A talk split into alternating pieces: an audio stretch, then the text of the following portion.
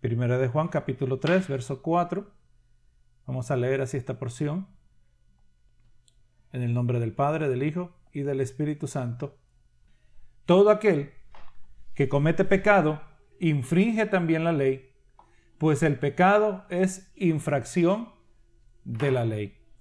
Vamos a orar por esta palabra. Señor amado, estamos agradecidos que tú nos das la vida, que nos das la oportunidad.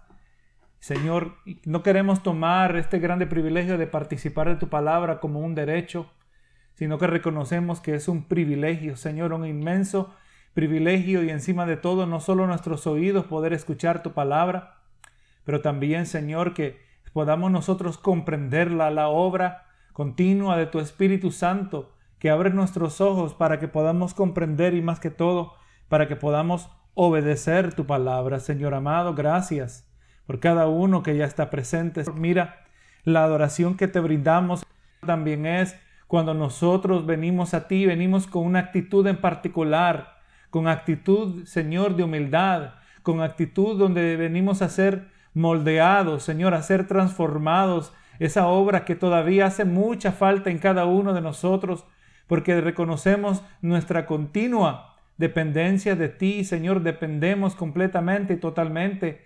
Si, Señor, no estabas, sino hablando directamente a nosotros, diciendo que sin ti nada, separado de ti nada podemos hacer. Gracias, Señor, por tan grande, inmenso privilegio que tú nos das.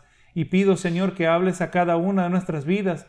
Habla a mí también, Señor, y mediante tú hables a mi corazón, así también yo participo a tu pueblo, Señor. No algo que está secreto, no algo que está oculto, sino, Señor, algo que está aquí en tu palabra para cada uno de nosotros, conforme a nuestras necesidades. Gracias te doy, Señor, por este privilegio en el nombre de Cristo Jesús.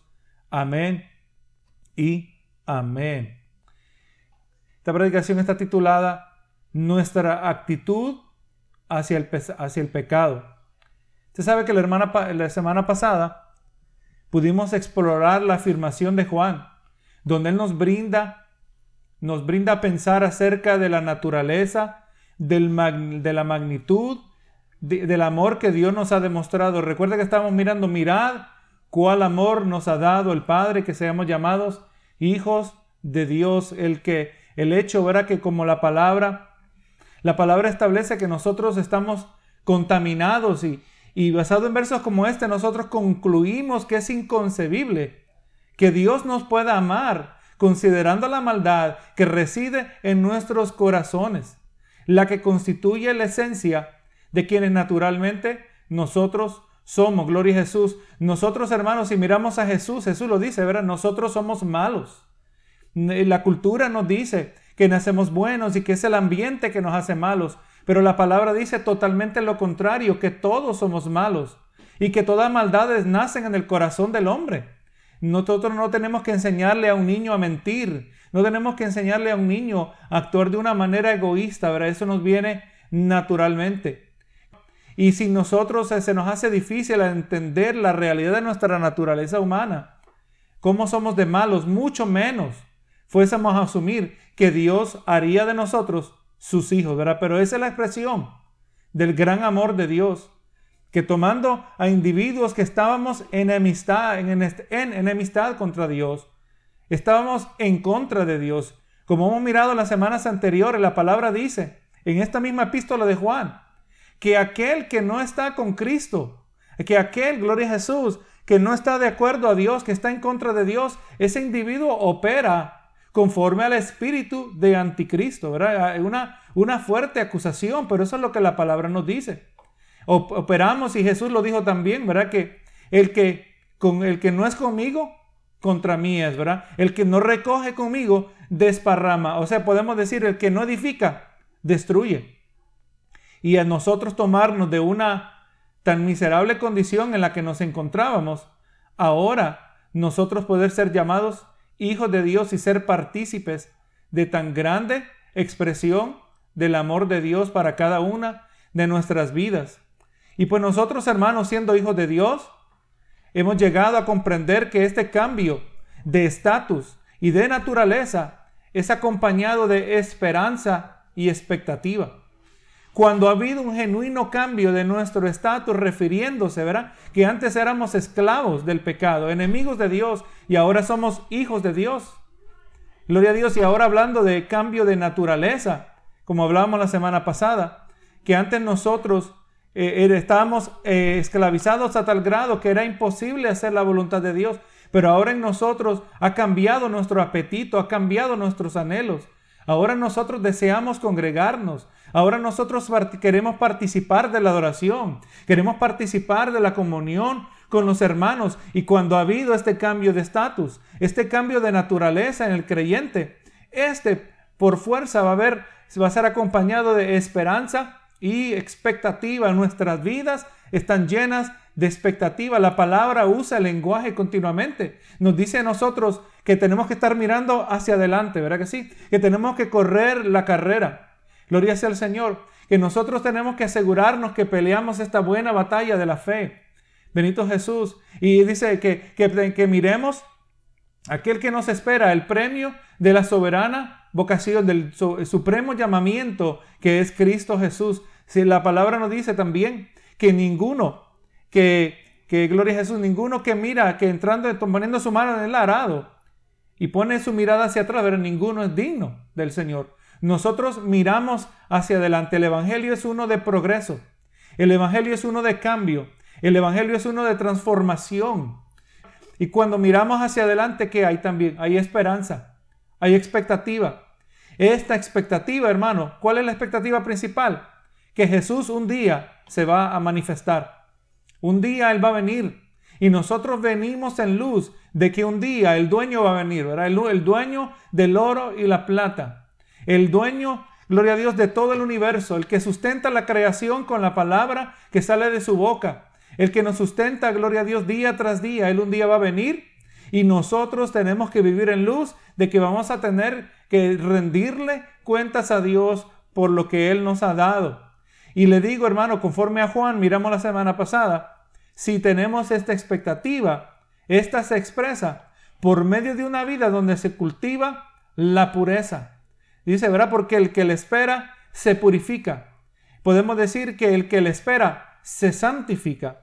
Nosotros, hermanos, reconociendo que la purificación o el distanciamiento del pecado, este es un claro indicador de que la manifestación de Jesús es una prioridad en nuestras vidas. Gloria a Jesús. O sea, hermano, nosotros sabemos que el Señor viene y la palabra establece claramente que no podremos entrar al reino de los cielos sino que, aleluya, que, que no haya mancha, que no haya arruga.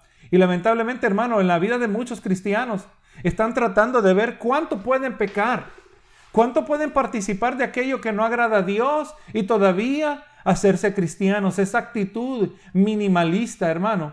Esa actitud donde buscamos hacer el mínimo cuando nosotros deberíamos buscar cómo podemos hacer el máximo de nuestra capacidad. ¿No es eso lo que nos dijo el Señor Jesús? Amarás al Señor con todas tus fuerzas, ¿verdad que sí? Con el todo de nuestra capacidad. Cuando Jesús lo dio todo por nosotros. Y es lamentable el mínimo compromiso de muchos supuestos creyentes. Gloria a Jesús que, que, que dicen que son cristianos, pero ¿dónde está la expectativa? ¿Dónde está la prioridad? Y esas estas cosas que eh, el apóstol Juan ha estado eh, exhortando en las semanas que hemos mirado, las semanas pasadas. Ahora, hermano, la carta continúa brindándonos pruebas o comprobantes con las cuales nosotros podemos objetivamente saber si otros o nosotros mismos somos verdaderamente hijos de Dios. Hermano, es una pregunta que nos debemos hacer a nosotros primero. ¿Soy yo un hijo de Dios verdaderamente? Y gloria a Jesús. En los versos que veremos, eh, se resalta, hermano, la idea de doctrina bíblica, eh, la importancia de lo que es doctrina, porque sin doctrina, sin la cual no existe manera para saber quién verdaderamente es, está en la fe. Hermano, aquí es ridículo lo que se mira en este país, hermano. Aquí tenemos una variedad de cristianos, cristianos mm, eh, góticos, que les gusta vestirse de negro, Así se llaman a sí mismos. En una parte de Estados Unidos hay esos supuestos cristianos, y quizás ahí no tenemos que decir supuestos, porque cristianos no son. Cristianos nudistas, son nudistas cuando se congregan. Hermano, toda clase de abominación, ¿verdad? Y simplemente porque le ponen el nombre cristiano quiere decir que son legítimamente. No, hermano, la palabra claramente y objetivamente nos muestra comprobantes, pruebas, para saber si nosotros estamos en la fe, para saber si otros están en la fe. Recordando, hermano, que la palabra nos, exhorta que la cizaña crece junto al trigo, un tema que hemos estado visitando frecuentemente en estas últimas semanas. Y yo quisiera, y lo he dicho en el pasado, como quisiera saber que todo hermano que se congrega en la iglesia, todo hermano que yo he pastoreado, que todo hermano va a llegar al cielo. Pero el mismo Señor Jesús nos dice, ¿verdad? Que no todos los que están son. Y como vamos a mirar, hermano, de acuerdo a lo que Juan nos ha dicho en el pasado, una de las maneras que se conoce un hijo de Dios es basado en su actitud hacia el pecado, su actitud hacia, es, hacia aquello que no agrada al Señor. Y ahora entramos al verso 4 de Primera de Juan 3. Dice, verá, todo aquel que comete pecado infringe también la ley. Esta expresión, hermano, pudo haber sido mejor traducida. Todo el que practica pecado practica anarquía, practica ilegalidad. Anarquía, hermano, cuando hablamos de anarquía, estamos hablándose a una mentalidad de desgobierno, eh, el, desorden que resulta de la ausencia de autoridad. Además, eso es lo que estamos mirando, ilustrado perfectamente en las protestas que estamos mirando aquí en Estados Unidos, ¿verdad? protestas que ya dejaron de ser protestas, eh, que están acompañadas de violencia. ¿Y qué es lo que quieren exactamente en estos supuestos protestantes? Quieren deshacerse de las autoridades, quieren deshacerse de la policía, ¿verdad? La, la lógica es que dicen que toda la policía es corrupta y por lo tanto vamos a deshacernos de toda la policía. Pero mire lo que ellos hacen aun cuando la policía está presente. ¿Qué es lo que van a hacer cuando no hay autoridad? Gloria a Jesús. Y verdaderamente es esa mentalidad, esa, esa actitud que está diciendo el apóstol Juan. Que todo aquel que comete el pecado está practicando anarquía. Tiene una actitud, gloria a Jesús. Y vamos mirando que los actos o mejor dicho, que vamos mirando que en el griego la palabra, aquella palabra que es traducida a infracción es la palabra anomía, que se refiere más a la actitud que el acto. Le digo que los actos, aunque malos en sí mismos, son una alarmante expresión de una actitud, una postura, una disposición de rebeldía, hermano. Aquí el asunto es que el practicar el pecado es ser rebelde contra Dios. El practicar eh, aquello que desagrada a Dios es una expresión de anarquía, una actitud contraria hacia Dios. Y es a esa que se refiere. Le voy a decir, hermano, que el espíritu de rebeldía, por llamarle así, es el mismo de acuerdo a Primera de Samuel. En Gloria a Jesús, en el capítulo 15, creo que el verso 23, donde se nos habla que el mismo espíritu de rebeldía es el mismo espíritu de la brujería, hermano. O sea, gloria a Dios que todo aquel que va al diablo es porque no quiere ir a Dios. Todo aquel que depende de cualquier todo otro, pero menos Dios, ese es un individuo que peca, que actúa con rebeldía. Y le digo que la práctica del pecado en la vida del incrédulo representa un total desprecio y quizás en el mejor caso una indiferencia a los mandamientos de Dios. Hermanos, son actitudes sumamente peligrosas. Cuando una persona se va enfriando, una persona que supuestamente comenzó, una persona que se va enfriando, se va volviendo indiferente. Y lo triste que aquel que se va enfriando en los ojos de Dios, de acuerdo a Apocalipsis, esa persona que ya no, eh, ya no es caliente, pero tampoco es fría completamente, sino que está tibia. Esta persona quizás está en una peor posición porque no sabe verdaderamente en cuál eh, condición actual se encuentra. Gloria sea al Señor. Pero en cualquier eh, condición que nos encontremos, la palabra nos muestra, ¿verdad? Y, Jesús lo dijo en el libro de Apocalipsis, ¿verdad? Que, que por cuanto no estás tibio ni caliente, te vomitaré de mi boca. Juan, hermano, a nosotros nos está diciendo que una disposición continua a practicar el pecado sin ningún arrepentimiento constituye rebeldía en contra de la autoridad de Dios. O sea que vamos mirando, hermano, que es una actitud de, pecar continuamente y le digo que lamentablemente esta aclaración fue necesaria en el tiempo de Juan y lo sigue siendo en el tiempo de hoy.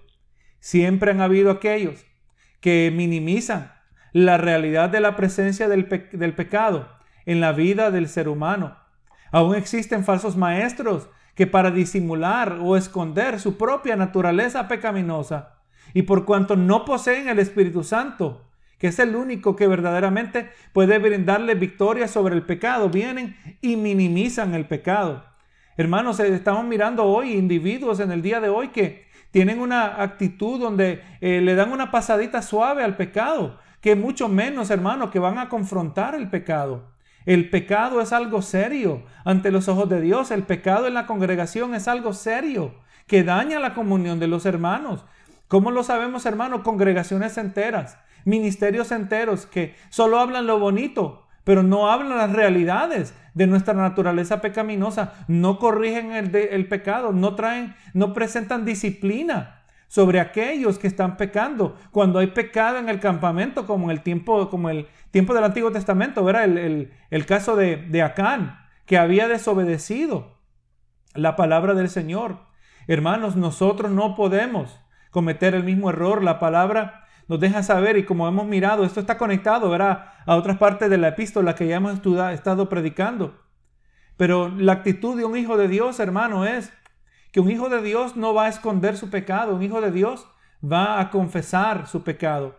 Vamos a mirar que el creyente no es que no peca, pero que su actitud hacia el pecado es diferente. Nosotros no somos perfectos y gracias a Dios que no somos llamados a ser, porque es algo que es imposible. El momento que usted deje de pecar es el momento que usted llega a ser perfecto y un día eso vendrá.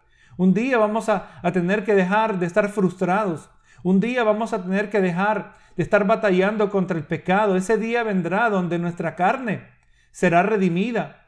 Y le voy a decir, hermano, que a nosotros ya se agregó algo a nuestra naturaleza. Nosotros hemos nacido de nuevo y le recuerdo que de acuerdo a la, palabra de Dios, la vida eterna comenzó el día que usted hizo una, una genuina profesión de fe. La vida eterna comenzó cuando usted y yo empezamos a tener comunión con Dios. Dice y dijo Jesús, y esta es la vida eterna, que te conozcan a, ti el, el Dios verdadero y a su Hijo a quien has enviado. ¿Usted conoce a Dios, hermanos? Lo de Jesús, o más importante, Dios le conoce a usted. Si la respuesta es sí, si usted tiene comunión con Dios, si usted tiene una relación con Dios, donde el Espíritu Santo nos guía, donde el Espíritu Santo nos ilumina, donde el Espíritu Santo nos redarguye, eh, donde el Espíritu Santo nos corrige, ¿verdad? Donde recibimos la disciplina del Señor. Si usted es un hijo de Dios, hermano, la, la vida eterna comenzó ese día que usted hizo una profesión de fe. Hermano, ¿y cómo yo voy a ser un hijo de Dios? Si yo no me emociono de la, de la gloria venidera. No me emociono de vivir para Cristo ahora, donde claramente está establecido que comenzó la vida eterna. Y se ha agregado una nuevo, un nuevo aspecto a mi naturaleza. Porque antes yo estaba muerto en delitos y pecados. Antes yo estaba perdido. Antes yo estaba en enemistad contra Dios, pero ahora yo tengo anhelo de estar en la presencia de Dios. Yo tengo anhelo de su palabra. Tengo anhelo de la verdad. Así, hermanos, nosotros, un verdadero hijo de Dios, no va a ser como el hijo de tinieblas, que excusa su pecado, que esconde su pecado, ¿verdad? Lo miramos la grande comparación entre el rey Saúl y el rey David, ¿verdad? Sabemos nosotros quién fue permitido reinar, aunque en nuestros ojos quizás fue culpable de más grandes pecados, ¿verdad? Culpable de asesinato, culpable de adulterio. Y aún así se le permitió permanecer en el trono y aún así Dios dijo que David era un hombre conforme al corazón de Dios, pero tal cosa nunca se dijo de Saúl, porque Saúl siempre que era confrontado con su pecado, siempre tenía una excusa. Así que hermano, un hijo de Dios no va a excusar su pecado, no va a ocultar su pecado. Un hijo de Dios va a confesar su pecado por cuanto sabemos también lo que dice en el libro de Primera de Pedro, capítulo 4, verso 17. Porque es tiempo. Dice que es tiempo que el juicio comience por la casa de Dios. ¿Dónde va a comenzar el juicio? Por la casa de Dios. Y si primero comienza por nosotros cuál será el fin de aquellos que no obedecen el Evangelio de Dios. Todos nosotros seremos llamados a cuentas, hermano. ¿Qué es lo que hicimos con lo que Dios nos dio? Ninguna persona es exenta de las consecuencias de sus acciones. Dios siendo justos no ha de tener favoritos y ha de evaluar nuestras obras, comenzando con los que son hijos de Dios. Mire lo que dice 1 de Corintios 3:13. Dice, "Y la obra de cada uno se hará manifiesta, porque el día la declarará, pues por el fuego será revelada, y la obra de cada uno, cual sea, el fuego la probará. Si permaneciere la obra de alguno que sobreedificó, recibirá recompensa, y si la obra de alguno se quemare, él sufrirá pérdida, si bien el mismo será salvo, aunque así como por fuego. O sea que esta expresión está hablando en un sentido figurado. La evaluación de las obras de cada uno que va a ser probada, ¿verdad que sí? Y en este caso estamos mirando que dice aquí una, eh, nos coloca a unos individuos en una categoría particular, que hay individuos que supuestamente toda su vida trabajaron para la obra del Señor, pero aparentemente lo que ellos sembraron no fue aquello que agradaba exactamente a Dios, aunque dice que se, se quemarán todas sus obras, todo lo sufrirá, sufrirá esas pérdidas, aunque ese individuo se salve. Eso no quiere decir, hermano, que Dios no tiene favoritos, que Dios no tiene hijos mimados, hijos ñoñados. Gloria es el Señor. Dios va a juzgar comenzando con su casa. Y nosotros, hermanos, entendemos la seriedad, ¿verdad? De lo que significa pecar contra Dios. Y dice, ¿verdad? El verso que leímos, 1 de Juan 3:4. Dice, ¿verdad? Que todo aquel que comete pecado infringe también la ley. Dijimos, ¿verdad? Que todo aquel que practica el pecado practica anarquía, practica ilegalidad. Dice, pues el pecado es infracción de la ley. Dijimos, hemos dicho, ¿verdad? El pecado es anarquía. El pecado es una expresión de rebeldía donde el individuo eh, ha optado y ha manifestado una actitud que quiere operar independiente de la autoridad y el control de Dios. Así que hermano, el que quiere practicar el pecado es uno que menosprecia la ley de Dios. Hermano, así que cuando nosotros entretenemos el pecado, cuando el individuo lo practica de manera habitual, estamos menospreciando la ley. Y como vamos a mirar, estamos menospreciando a Dios mismo. Malaquías 1.6. Esto lo leímos la semana pasada. Mire lo que decimos al Señor. Mire la, la queja de Dios contra el pueblo. Y quizás la queja que Dios nos hace a nosotros, si es que estamos mal, Malaquías 1.6 al 8 dice, el Hijo honra al Padre y el siervo a su Señor. Si pues yo soy Padre, ¿dónde está mi honra? Y si soy Señor, ¿dónde está mi temor? Dice Jehová de los ejércitos. A vosotros, oh sacerdotes, que menospreciáis mi nombre y decís en que hemos menospreciado tu nombre. Y le dice, en que ofrecéis sobre mi altar pan inmundo. Y dijisteis, ¿en qué te hemos deshonrado? ¿En qué pensáis que la mesa de Jehová es despreciable? Y cuando ofrecéis al animal ciego para el sacrificio, ¿no es malo? Asimismo, cuando ofrecéis el cojo o el enfermo, ¿no es malo? Preséntalo pues a tu príncipe. ¿Acaso se agradará de ti? ¿O, los, o le serás acepto? Dice Jehová de los ejércitos. Hermano, cuando nosotros no le damos lo mejor a Dios, cuando nosotros no le damos prioridad a Dios, gloria a Jesús, nos damos cuenta que estamos menospreciando a Dios. Esto es lo que Dios enfrenta, hermano, cuando el individuo peca y vamos mirando que, de acuerdo a estos versos, que el violar o menospreciar la ley de Dios es distinto a violar la ley terrenal. Déjeme repetirle esto el violar o menospreciar la ley de Dios es algo distinto a violar la ley terrenal. Cuando nosotros violamos la ley, tenemos que ir ante un juez. O esta, y mejor dicho, y esta no es una ofensa contra el juez. El juez no es el autor de esa ley. Su trabajo consiste en asegurar que las leyes se cumplan. Pero en el caso de Dios, el violar su ley el, violar sus mandamientos, el pecar, constituye una violación personal de Dios mismo. El pecar es una ofensa contra Dios mismo, por cuanto Él sí es el autor de los mandamientos y es más. Sus mandamientos son una expresión directa de su carácter. Gloria a Jesús. Lo que Dios nos pide a nosotros es que actuemos conforme a su naturaleza. Cuando nosotros, hermanos, gloria a Dios, actuamos en contra de lo que Él ha mandado, estamos actuando contrario al carácter de Dios, el violar su ley. Es una violación directa contra el creador del universo. Así que hermano, el practicar el pecado, dijimos, es una violación contra el creador de este universo. Y vemos el verso 5. Y sabéis que Él apareció para quitar nuestros pecados y no hay pecado en Él. Sabemos, hermano, que Jesús vino a esta tierra con una meta singular de rescatar a una humanidad que este, en esclavitud del pecado vivía bajo una anarquía espiritual. Eh, lo vemos expresado en Romanos 5.8. Mas Dios muestra su amor para con nosotros, en que siendo aún pecadores, Cristo murió por nosotros. Vamos mirando también en Romanos 8:7, por cuanto los designios de la carne son enemistad contra Dios, porque no se sujetan a la ley de Dios, ni tampoco pueden. Esa, esa es la razón que Cristo vino, porque en la carne es imposible agradar a Dios. Ese es el tema, uno de los temas principales de la carta en los Gálatas, donde los Gálatas habían sido engañados por los judaizantes ahora que habían venido siendo gentiles, nunca habiendo sido judíos, siendo, habiendo sido paganos, fueron presentados por el Evangelio, la sana doctrina, por labio del mismo apóstol Pablo.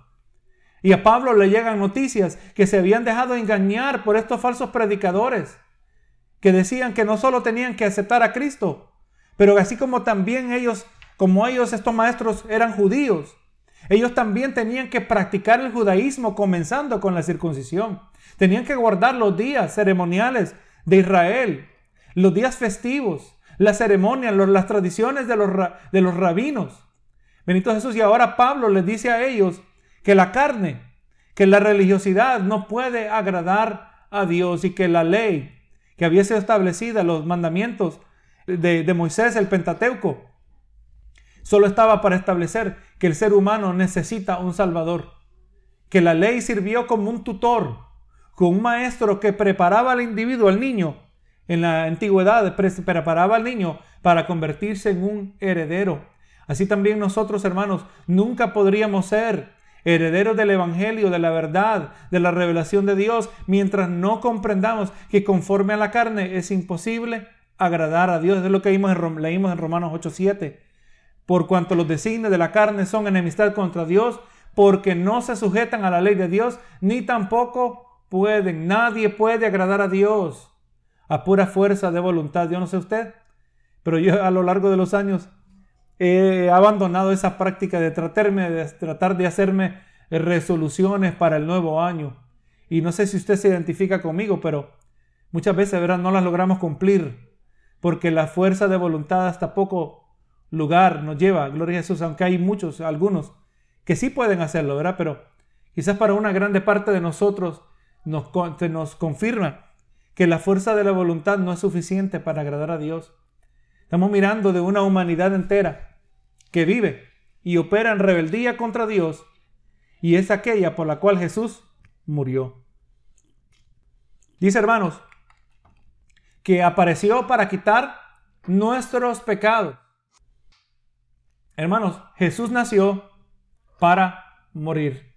Si se puede imaginar eso, hermano, la, eh, la madre de Jesús, la madre terrenal, el instrumento que Dios usó cuando Dios puso al Hijo en el vientre de su madre, la, su madre que fue el instrumento para traerlo a este mundo. ¿Será que ella comprendía lo que estaba pasando? ¿Será que ella comprendía que su hijo nació no solo para morir como cualquier otro, pero nació para morir en sacrificios.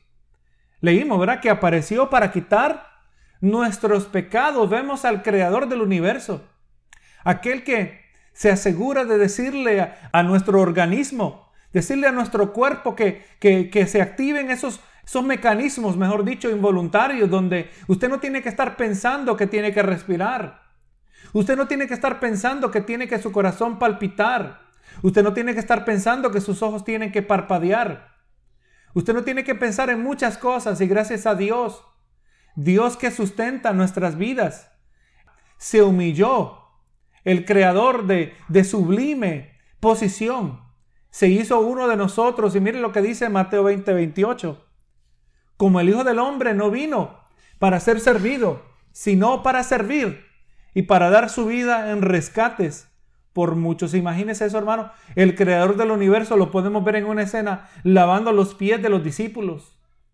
Bendito sea el Señor, humillándose, tomando la actitud del más humilde siervo en la casa. Y muchas veces nosotros no somos capaces de hacer tal cosa, ¿verdad que sí? Muchas veces individuos, y hablo en general, espero que esto no le aplique a usted en específico, pero como seres humanos, hermanos, individuos llenos de orgullo, individuos llenos de arrogancia, cuando el creador del universo se puso a lavarle los pies a los discípulos.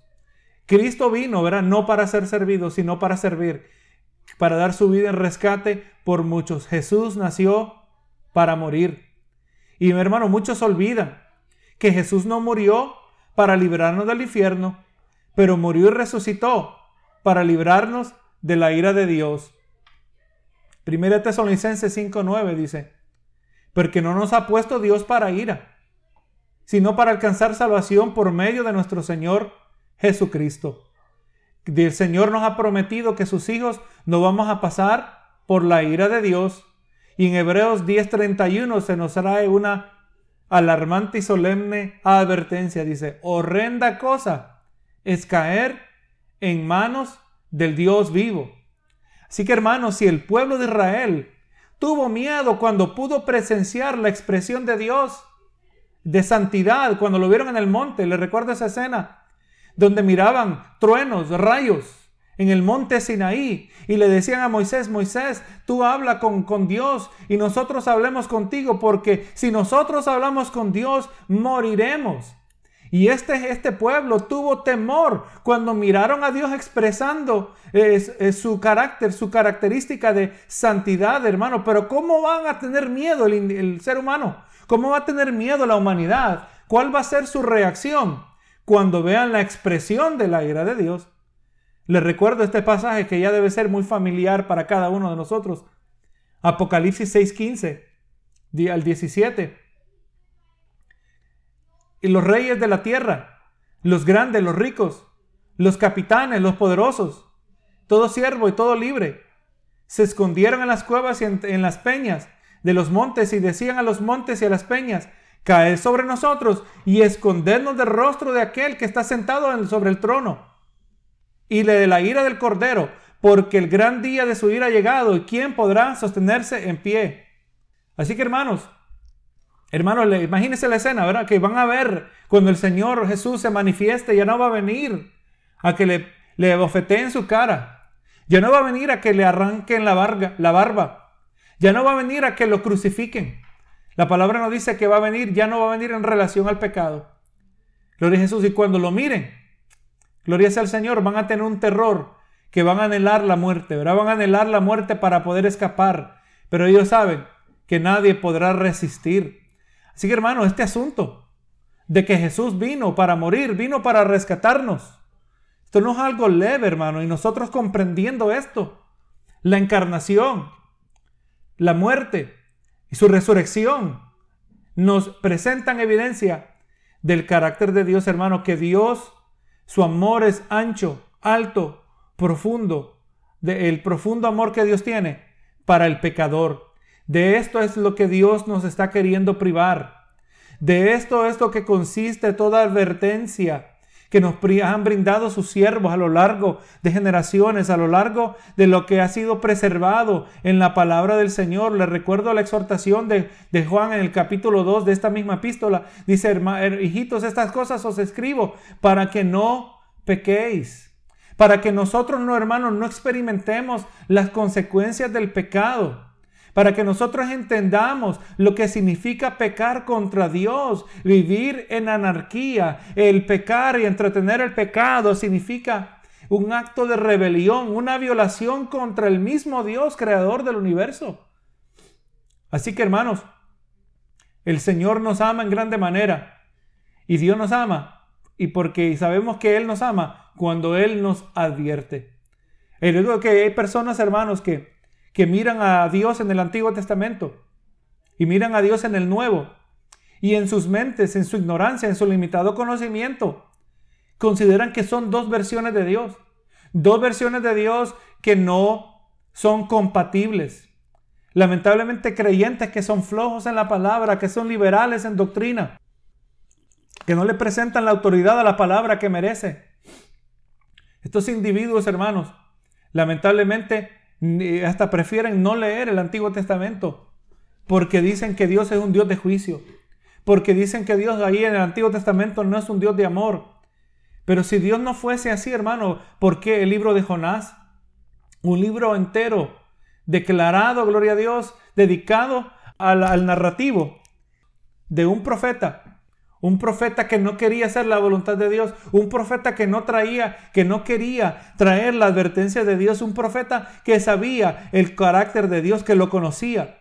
Que conocía la compasión, que conocía la misericordia. Y trajo un mensaje alarmante, ¿verdad? En 40 días serán destruidos. Eso es todo lo que les dijo. No les dijo nada más ni nada menos.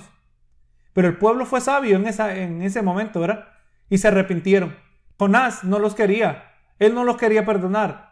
Jonás, en su arrogancia como judío, no quería que este pueblo pagano recibiera la misericordia de Dios. Y hermanos, cuando Dios avisa, cuando Dios dice que viene juicio, Dios está expresando su misericordia, hermanos. Cuando Dios advierte, implícito está la invitación al arrepentimiento y un hijo de Dios jamás va a abandonar la oportunidad, ¿verdad?, de arreglarse a cuentas delante de Dios.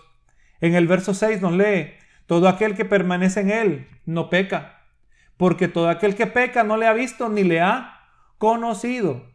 Todo aquel que permanece en él no peca. Aquí conocemos, aquí vemos una verdadera evidencia de un hijo de Dios. Y como hablamos, hermanos, semanas atrás, un hijo de Dios permanece. Un hijo de Dios persevera. Otro, otro, eh, gloria a Dios, otro comprobante de que somos hijos de Dios, el que persevera. Les recuerdo lo que dice primera de Juan 2.24, lo que habéis oído desde el principio permanezca entre en vosotros. Si lo que habéis oído desde el principio permanece en vosotros, también vosotros permaneceréis en el Hijo y en el Padre. O sea, hermano, que cuando usted permanece en la revelación de la palabra y permanecer en la palabra significa vivir la palabra, obedecer la palabra, ¿verdad? Para poder permanecer en Dios, tenemos que permanecer en la obediencia a su palabra. Y en el verso 6 que leímos, el que permanece en él no peca. O sea que hermano, un verdadero hijo de Dios es uno que ha llegado a una comprensión de lo que significa el pecado, de cuán abominable es el que lo practica ante los ojos de un Dios perfecto. Y por eso el Hijo de Dios ha cambiado cuanto a su relación al pecado. Y ahora permanece. Y eso es lo que mirábamos la semana pasada, hermanos. Que en nosotros hubieron tres cambios basados en el, contexto de los versos que miramos. Un hijo de Dios ha cambiado en su naturaleza, ¿verdad que sí? Ha cambiado en su naturaleza. Antes era enemigo de Dios, ahora es hijo de Dios. Un hijo de Dios ha cambiado en su estatus, en su relación hacia el pecado. Antes éramos aquellos que practicábamos el pecado. Ahora practicamos el arrepentimiento. Pero también miramos que un hijo de Dios ha cambiado en cuanto a su compromiso, ¿verdad? Y el hecho que usted está presente, eso eh, puede usarse, ¿verdad? Como un comprobante evidente, una evidencia de un compromiso, el que se congrega regularmente. Hermano, yo he visto creyentes, yo que los conozco a lo largo de los años, que toda su vida, hermano, han sido flojos en la asistencia. Y si han sido flojos en la asistencia, también, aleluya, muchas veces se ha acompañado para el otro síntoma, que son flojos en su vida espiritual. Por no decir que están en pecado. Por no decir que más victoria que el del pecado están experimentando derrota sobre el pecado. Nosotros todos estamos, hermano, en la misma lucha. Ninguno somos mejores que otros. Todos estamos combatiendo contra el pecado, pero usted es el que se asegura de estar bajo ese tratamiento. Usted es el que se asegura de estar bajo ese entrenamiento. Donde cuando usted corre esta carrera cada día, que usted la corre intencionalmente, cada día usted es fortalecido, cada día eh, usted se va purificando, esa es la obra del Espíritu Santo que nos muestra nuestro propio pecado. Y gloria a Jesús, y vamos mirando, verá que el que permanece en él dice, no peca. El verdadero Hijo de Dios se ha arrepentido de su actitud, gloria a Dios, de un estilo de vida donde vivían total, una actitud total de rebelión contra Dios.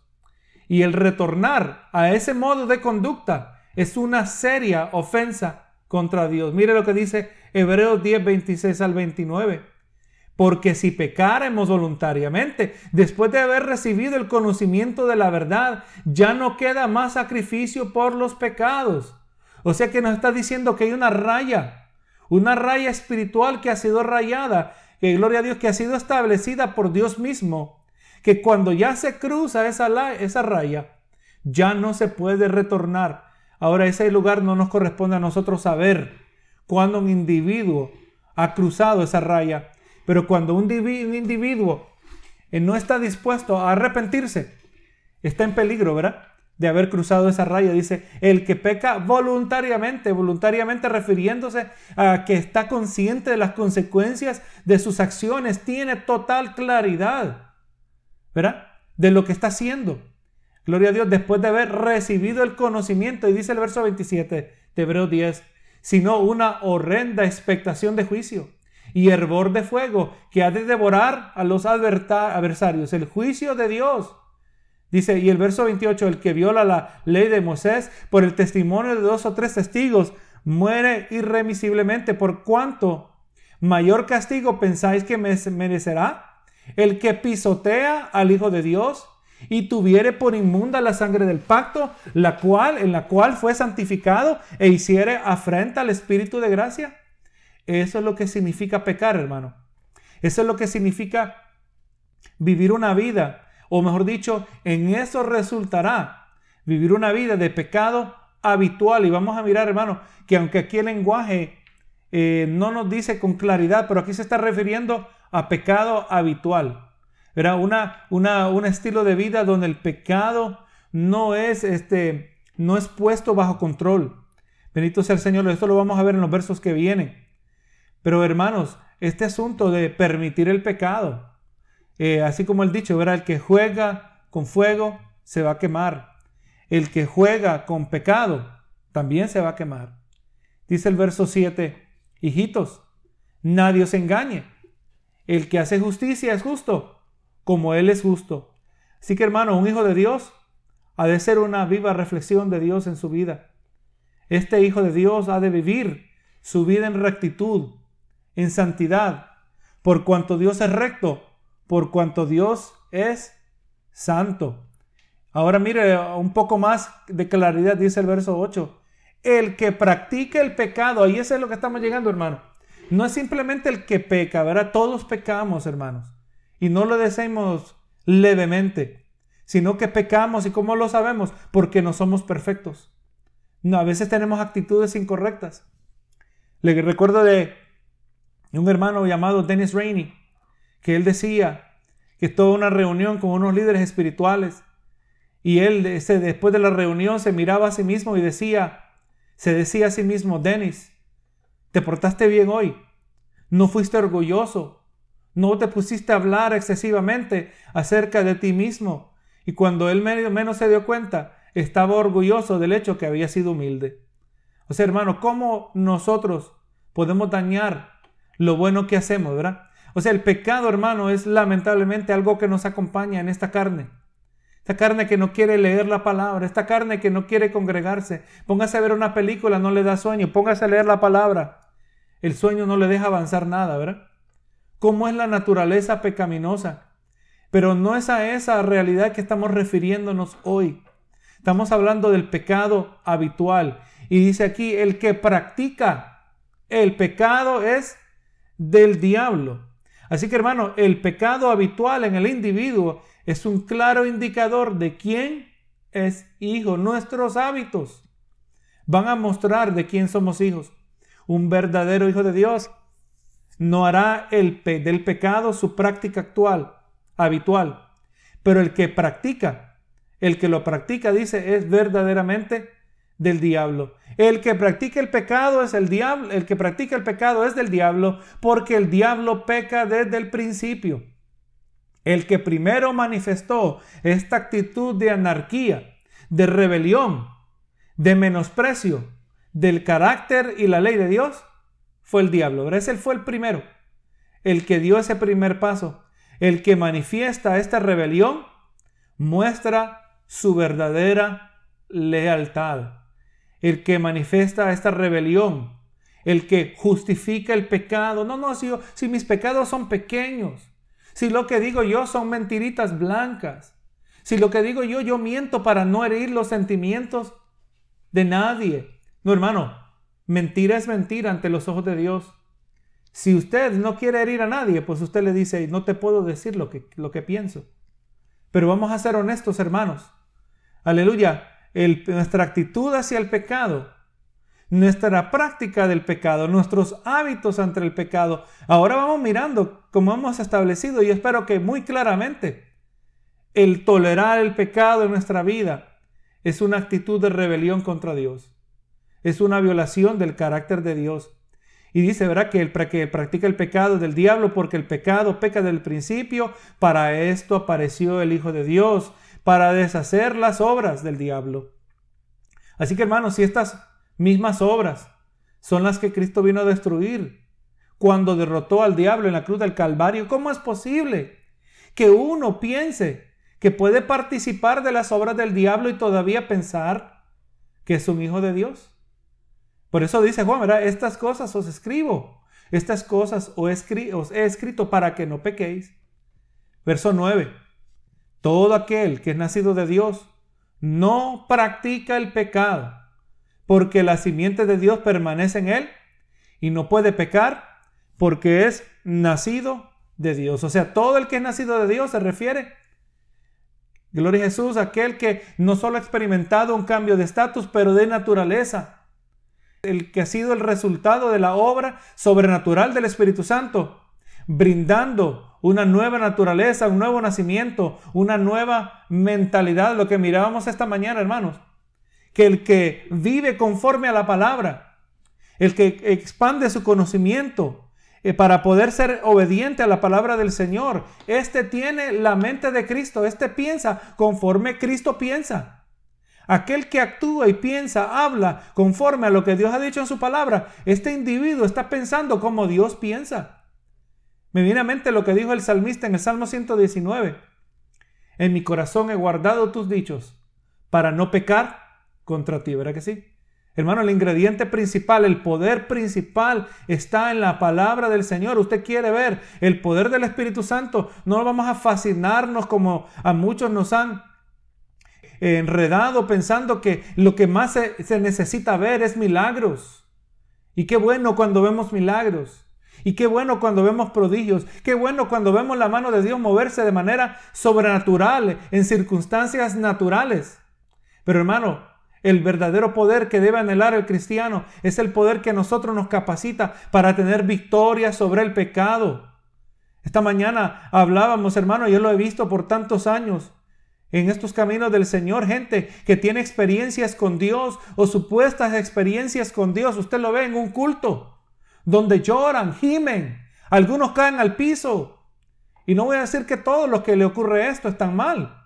Pero hermano, lo que va a decir cuán legítima fue esa experiencia supuesta con Dios es lo que viene después. Si esta persona tuvo una experiencia con Dios, va a pensar diferente. Esta persona va a cambiar su conducta y va a ser una que va a ser duradera, hermano. Porque ese Dios va a tener trato con sus hijos, hermanos, con los que hemos nacido de Dios. Y el que es nacido de Dios, el que ha nacido de nuevo, el que tiene una nueva mente, el que ha sido renovado su entendimiento, dice, no practica el pecado. Esta aclaración es necesaria. Y hermano, les recuerdo que lo que Juan está aquí promoviendo no es perfección. El ser hijo de Dios, el ser santo, no significa que somos perfectos. no significa que nunca pecamos. Pero la diferencia está cuando pecamos. Y que cuando, nos peca, cuando pecamos nos sentimos mal, nos entristecemos y eventualmente nos arrepentimos. Yo le digo, hermano, que en, cuanto al pecado, y, para quizás algunas personas sea alarmante, pero hermano, muchas veces Dios está interesado en que nosotros nos entristezcamos. Dios no está más interesado en nuestra felicidad. Dios está interesado en nuestra santidad y muchas veces para cultivar la santidad de nuestras vidas quiere decir que vamos a sufrir un poco, hermanos. O para algunos de nosotros quiere decir que vamos a sufrir mucho. ¿Para qué? Para que lleguemos al arrepentimiento. Solo si no está de acuerdo con esta idea, pregúntele a Job, Gloria a Jesús, lo que él tuvo que pasar. Pregúntele a todos los que han tenido que sufrir, los que han tenido que experimentar pérdidas por seguir a Cristo. Aleluya, pero ese arrepentimiento, ese entristecer, siempre lleva al arrepentimiento y ese arrepentimiento lleva a restauración, la cual permite el fluir del Espíritu Santo en nuestras vidas y cuando el Espíritu está, ahí hay libertad. Cuando el Espíritu está, hay fruto.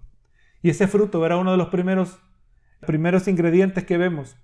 Una de las varias ramas de este fruto es gozo y amor. Nos sentimos gozosos. Hermano, podemos tener paz en medio de la tormenta. Tenemos, podemos tener gozo aunque nos rodean malas noticias. Gloria sea al Señor. Eso es lo que significa ser hijo de Dios. Y aquí el último verso. En esto se manifiestan los hijos de Dios otra vez, haciendo hincapié el, el apóstol Juan.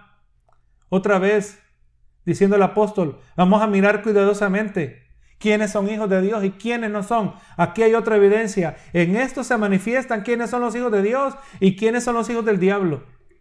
Podemos decir también, aquí se manifiesta quiénes son el trigo y quién es la cizaña quiénes son de Dios y quiénes no son, quiénes trabajan y quiénes destruyen. Y aquí está claro, todo aquel que no hace justicia y que no ama a su hermano, no es de Dios.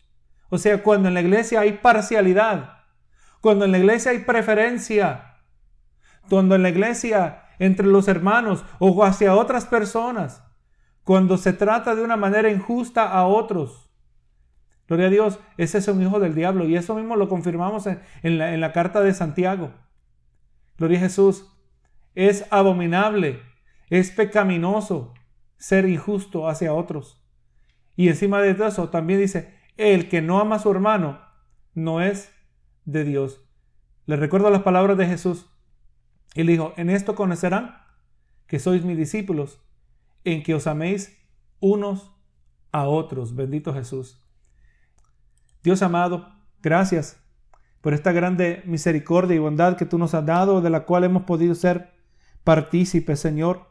Tú has sido generoso con nosotros. Pido, aleluya, que tú hables a nuestras vidas y que tú sigas ministrando, Señor, esta palabra que hemos recibido, que ha sido sembrada en cada uno de nuestros corazones, que la recibamos con humildad, que la recibamos con mansedumbre, que tu Espíritu nos muestre en las áreas donde nosotros Estamos permitiendo que se introduzca el pecado. Queremos purificarnos.